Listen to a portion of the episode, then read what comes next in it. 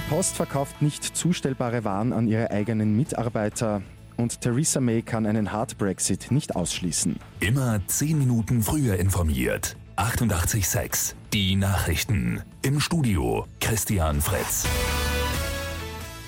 Die Post verkauft den Inhalt nicht zustellbarer Pakete an ihre Mitarbeiter. Das kann dann passieren, wenn sich ein Aufkleber etwa vom Paket löst und weder Absender noch Empfänger ausfindig gemacht werden können.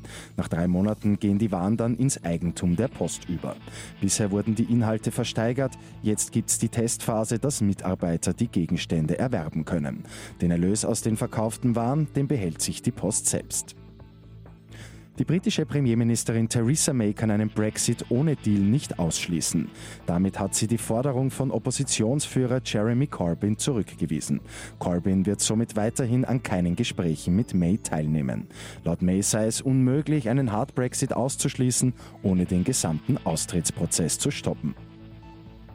Bei Ski findet im schweizerischen Wengen heute die erste Herrenkombination der Saison statt. Aufgrund der Wetterbedingungen wird heute aber mit dem Slalom gestartet.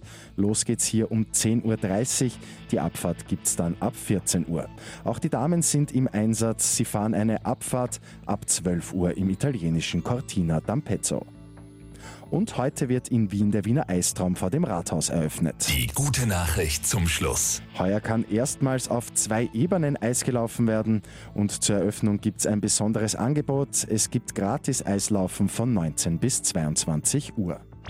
Mit 886 immer 10 Minuten früher informiert.